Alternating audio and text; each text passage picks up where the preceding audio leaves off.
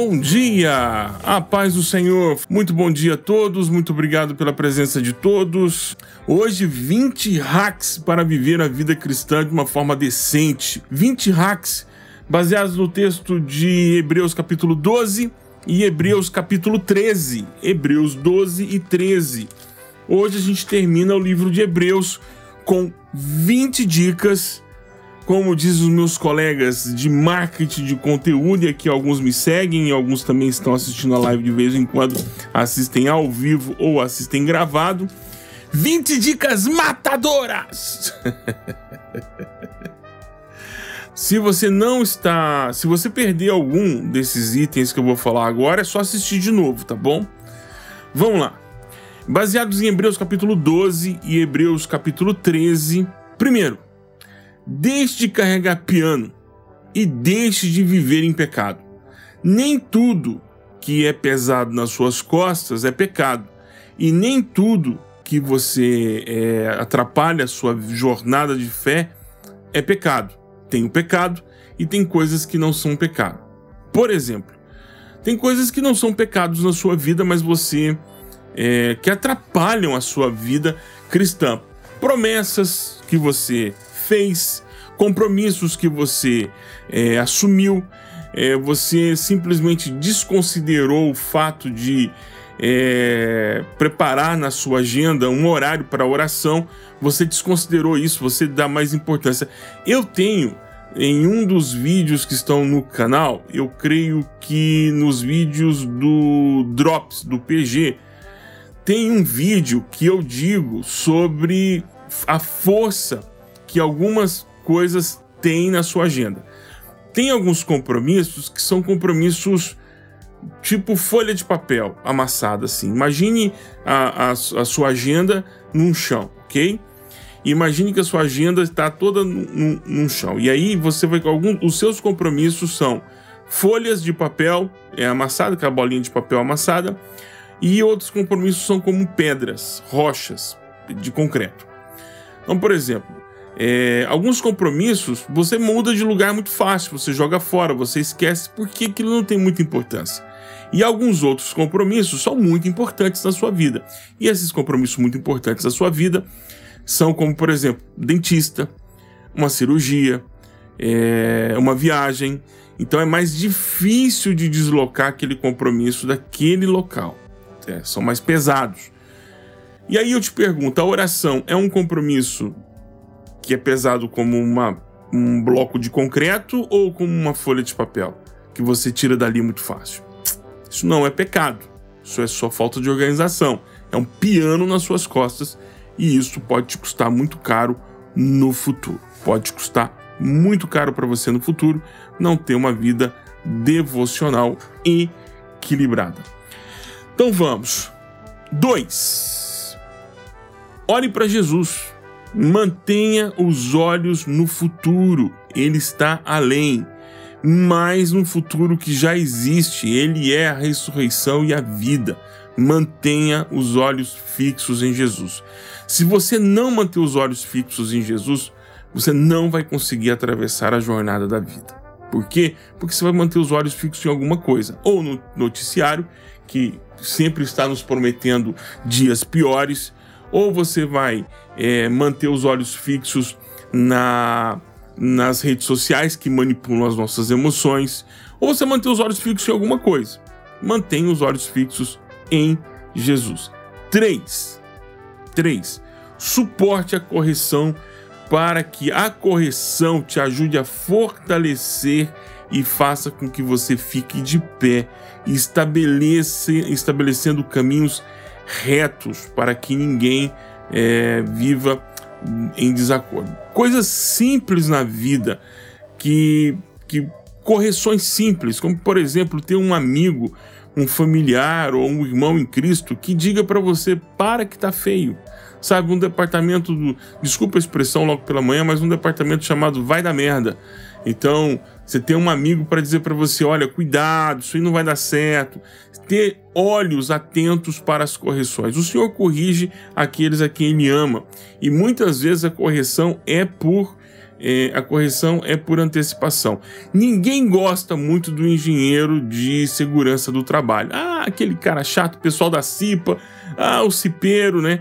É o cipeiro, pessoal da CIPA, né? Da comissão interna, é, comissão interna, é, comissão, acho que é isso mesmo, né? De CIPA. Ah, não lembro o que, que significa a sigla CIPA. Diogo, me socorre.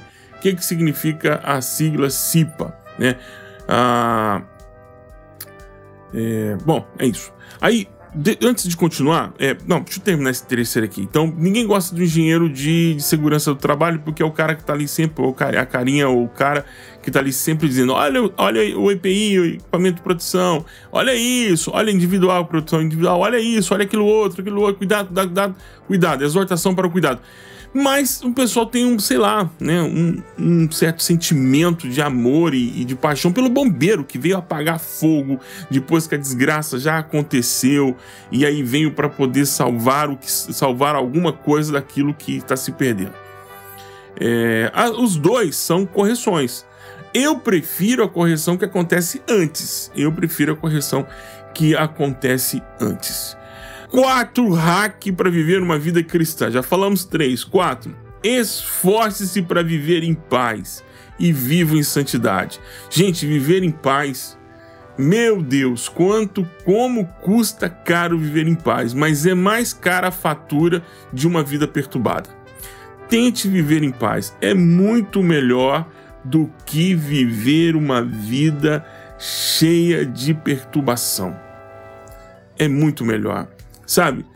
Se tem aquela vizinha, eu tinha uma vizinha é, muito querida que varria o lixo dela e botava fogo bem na porta da minha casa.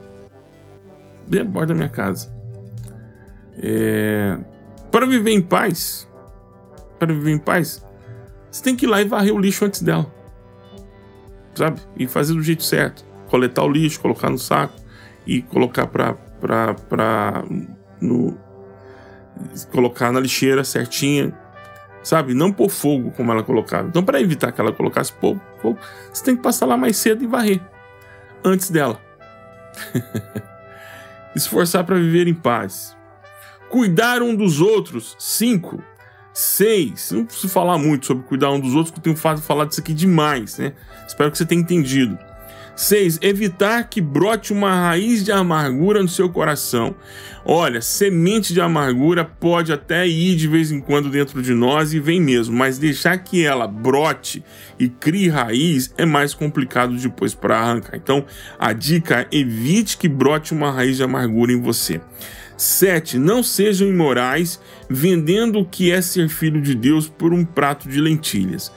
Cara, isso aqui é, é, é muito interessante, porque porque tem muita gente boa, gente de coração, gente de alma boa, gente de espírito bom, gente que o Senhor ama e eu também amo, que vende a sua primogenitura ou a sua fidelidade a Deus, a sua fidelidade a Deus, é, ele é filho de Deus, é filha de Deus, e vende por um prato de lentilhas o que é ser filho de Deus, deixando de experimentar o que é ser filho de Deus para experimentar as lentilhas do diabo.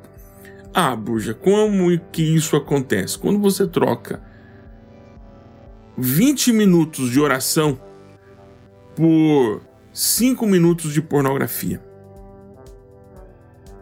É vender a sua a sua fidelidade a Deus, a sua filiação a Deus, que você é filho ou filha, por cinco minutos de lentilhas. De não ter agendado aí um tempo de oração com Deus. Sabe?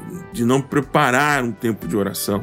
Isso é vender a sua filiação a Deus por um prato de lentilhas trocar a comunhão com os teus irmãos por um prato de lentilhas. A gente troca o prato, a gente troca a nossa a nossa filiação a Deus por muitos outros pratos de lentilhas. E qual é o prato de lentilha que você tem trocado por Deus, por ser filho ou filha de Deus? Pensa aí. Pensa aí. 8. Não rejeitem a voz de Deus. Meu Deus, como tem gente que rejeita a voz de Deus. Lê as escrituras, está lá escrito: não minta, não mate, ame seu irmão, divida o que você tem, mas a pessoa não entende. Vive rejeitando a voz de Deus. Rejeitar a voz, você pensa que rejeitar a voz de Deus é só aquele seu cunhado mala que não quer saber nada de Jesus, que vai na sua casa, vai com aquela, aquele short lá é, sem camisa, abrindo a geladeira e bebendo a Coca-Cola que você tem. O restinho de Coca-Cola que você deixou do almoço, o infeliz passa lá à tarde, quando você está tirando aquele sono sacerdotal no domingo, e bebe na boca da garrafa. Ainda deixa a garrafa vazia, ou pior ainda, deixa só com um, uma, um, um traço assim, né, de Coca-Cola no fundo, na geladeira, ainda gastando energia elétrica da sua geladeira. Não rejeite a voz de Deus. Você pensa que é só ele que rejeita a voz de Deus. Olha, vamos orar pelo meu cunhado, que é um indisciplinado, que é um incircunciso, que não quer saber nada de Jesus, aquele filho do demônio. Mas muitas vezes você é que está rejeitando a voz de Deus porque o Senhor falou: divida, ame e outras orientações e você não tem dado bola. Então você está rejeitando a voz de Deus. Cuidado. 9. Tenha reverência à presença de Deus em sua casa. Aí a gente pensa que reverência é não ir de chapéu, é usar uma, uma roupa decente, a roupa decente tem que usar o tempo todo, é não gritar, se comportar com decência e ordem no culto. Eu falar, casa de Deus somos nós. E reverência à presença de Deus na casa que é o teu irmão. Sabe, você tem que levar isso muito em consideração quando você estiver desejando a morte do outro ou quando você estiver falando mal da vida do teu irmão. Cuidado, porque você está você tá correndo risco de estar ofendendo e agindo com irreverência na casa de Deus, que é a vida do teu irmão. Quando você despreza o teu irmão, quando você trata a vida do outro com desprezo. Sabe aquele irmão que você evitou? Aquele irmão que você evita? Então, você está evitando a casa de Deus, você está sendo irreverente com a casa de Deus. Cuidado, cuidado. Temor e tremor não é só quando você vai ao culto, mas quando você se encontra com o outro que é casa de Deus. Muito cuidado. 10. Amem-se uns aos outros. 11. Hospede pessoas. é uma coisa bem interessante. Tá aí um mito que precisa cair definitivamente. Que o goiano, falo pelo goiano, mas também falo de outras regiões, porque tive experiência também outras regiões do Brasil então vou falar do goiano porque eu sou goiano do pé rachado, eu posso falar. Que é hospitaleiro. Esse é um dos mitos mais. É, é, é mito. Ah, somos muito bem recebidos. Não, não é bem recebido. Bobagem. Hospitalidade. É, é, a palavra hospital vem da palavra hospitalidade, é cuidar. Hospedar não é, não é você chegar e dar um pãozinho de queijo, um cafezinho e, e ali receber na sua casa, não. Hospedar é deixar morar cuidar, curar as feridas. Bobagem. Não existe. Aprenda. Porque muitos hospedaram anjos sem saber. 12. Visite os encarcerados. Mas aí você que é da, da teologia bandido bom é bandido morto, né? De repente, esse texto bíblico não se aplica a você, né? 13. Lembre-se ou importe-se com os que estão sofrendo. Meu irmão, o coração de quem está sofrendo é solo sagrado. Então, se você tem alguma bobagem para dizer, diga para dentro.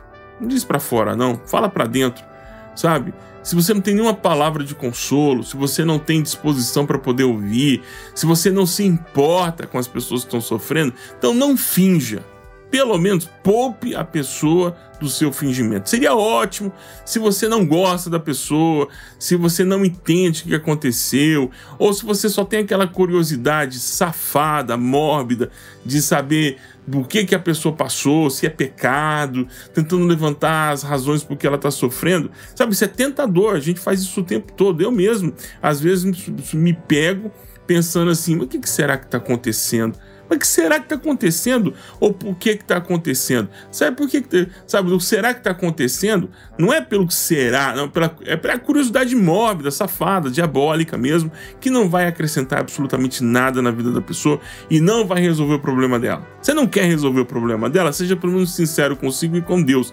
Não se aproxime e vai se tratar esse coração. Agora, Se você não tem nada para faz fazer, se você não tem nada para atuar, se você não quer pôr a mão no bolso, se você não quer se expor, se você não quer assumir um compromisso, se você não quer cantar aquela canção, é, você é eterno responsável por aquilo, por, por aquilo que te importa, porque cativou, cativou, agora você tem que ficar com a pessoa. Se você tem medo do problema da pessoa ser igual a Maria fedida e pegar em você, então em nome de Jesus, afaste-se, faça um favor para quem está ajudando e faça um favor para quem precisa de ajuda, não atrapalhe. Mas se você quiser ajudar, então ajude mesmo, de verdade. 14. Honre o seu casamento. Honre o seu casamento. Sabe, é um, um, um, eu tenho um podcast com 12 episódios gravados lá no Crentaço. Você pode entrar lá no Crentaço. Eu falo desde o namoro até novos casamentos. São 12 episódios. Estou esperando em Deus ter a oportunidade de gravar a segunda temporada para falar da vida, vida dos casais, a vida do casal. Mas honre seu casamento, sabe?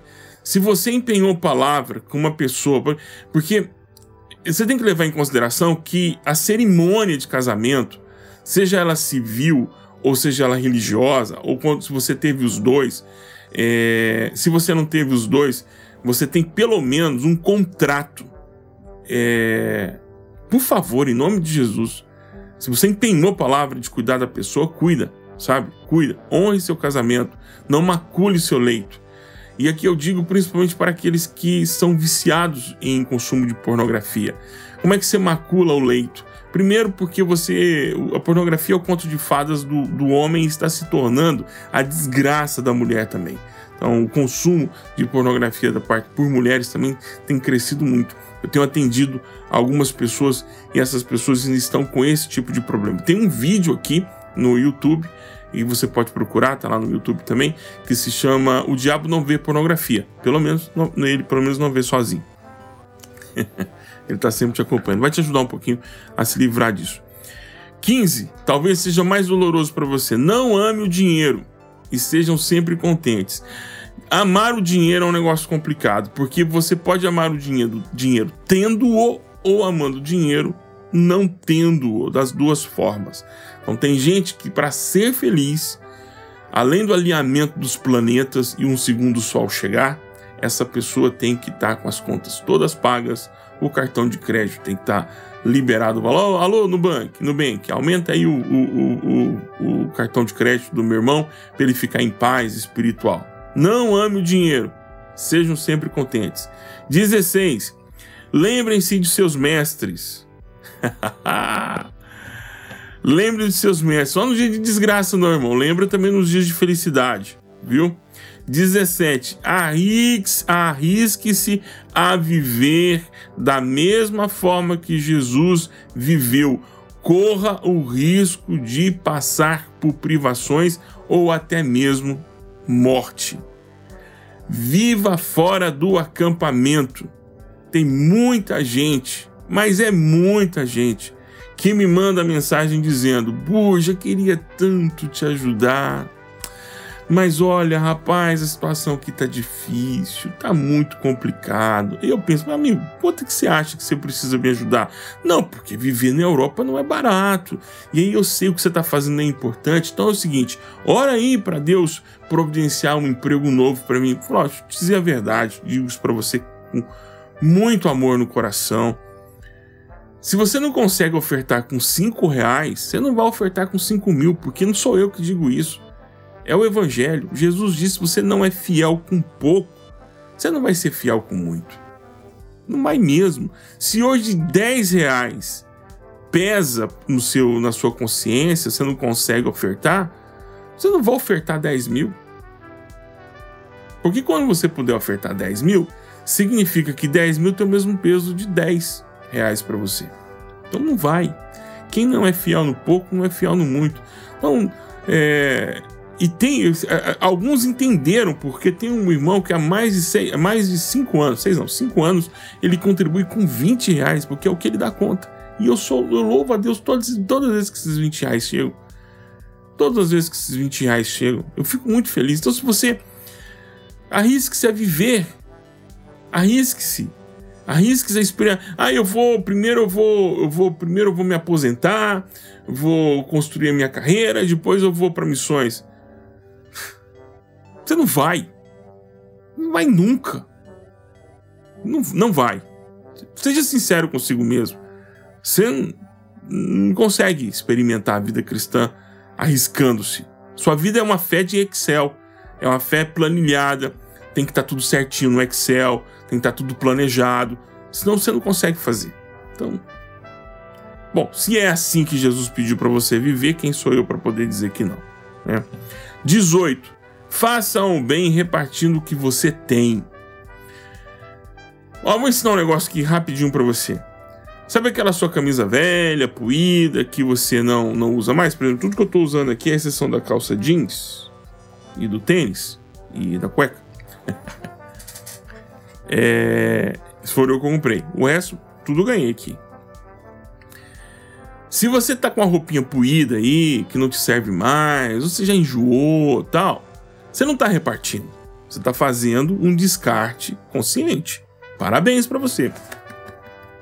Você não está jogando no lixo, tá, tá fazendo com que a vida tenha, a roupa tenha uma sobrevida. Parabéns. Mas isso não é dividir. Tá bom? Isso não é dividir. Isso é descarte consciente. A mesma forma como você descarta as pilhas, as baterias, a mesma forma como você separa o plástico, a mesma forma como você separa os vidros e o papelão.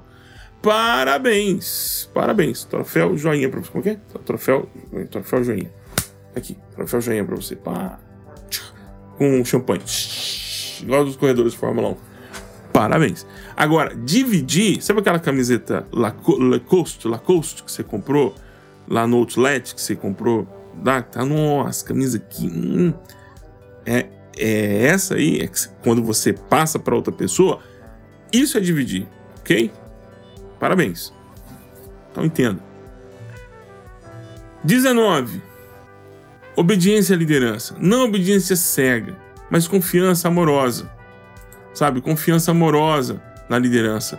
Sabendo que, que a pessoa e vocês possuem é, regras é, de condução. Por exemplo, há situações em que não sou eu quem lidero, eu sou o liderado. E aí, e nessa posição, eu respeito a liderança. Eu, eu me lembro de uma vez que nós íamos trocar o telhado da igreja e aí estávamos decidindo quando iríamos trocar o telhado da igreja e uma irmã falou, mas nós vamos decidir que tipo de telhado nós vamos colocar? Aí eu tive que perguntar para a irmã, irmã é engenheira? Não. A irmã é mestre de obras? Não. A irmã é arquiteta? Não. A irmã trabalha com construção civil, tipo vendendo material, fazendo... Não. Então a sua opinião, meu irmão, na sua opinião, a senhora é técnica, a senhora conhece do babado? Não, não conheço nada de telhado. Então, sua opinião não é útil aqui.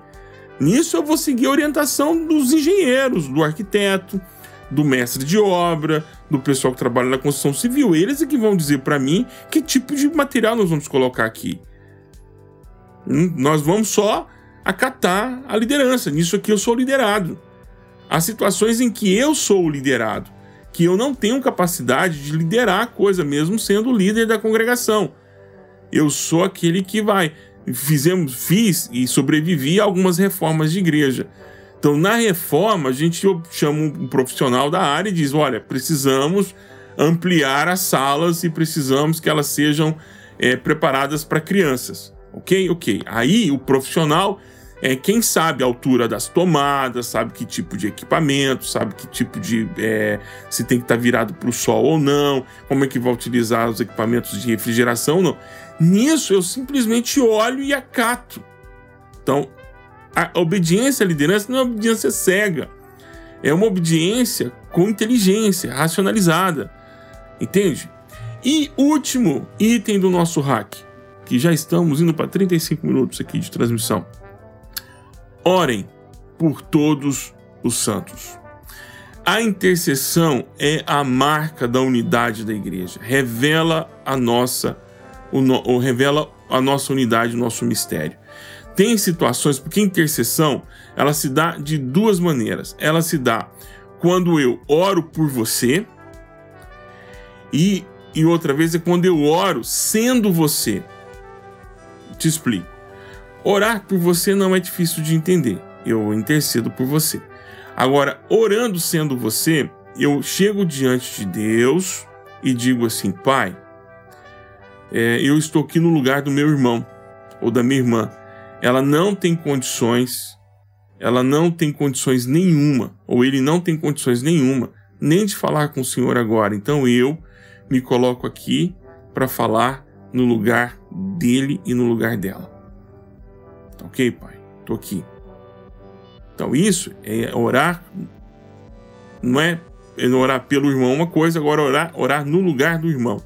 Então você pede ao Espírito Santo que ele te dê as palavras necessárias para que você seja a voz diante do Pai daquele irmão que não tem nem condições de orar. É isso. Terminamos por aqui os 20 hacks. Deus os abençoe. Deus os abençoe. Um grande e maravilhoso dia na presença de Jesus. Tchau, gente.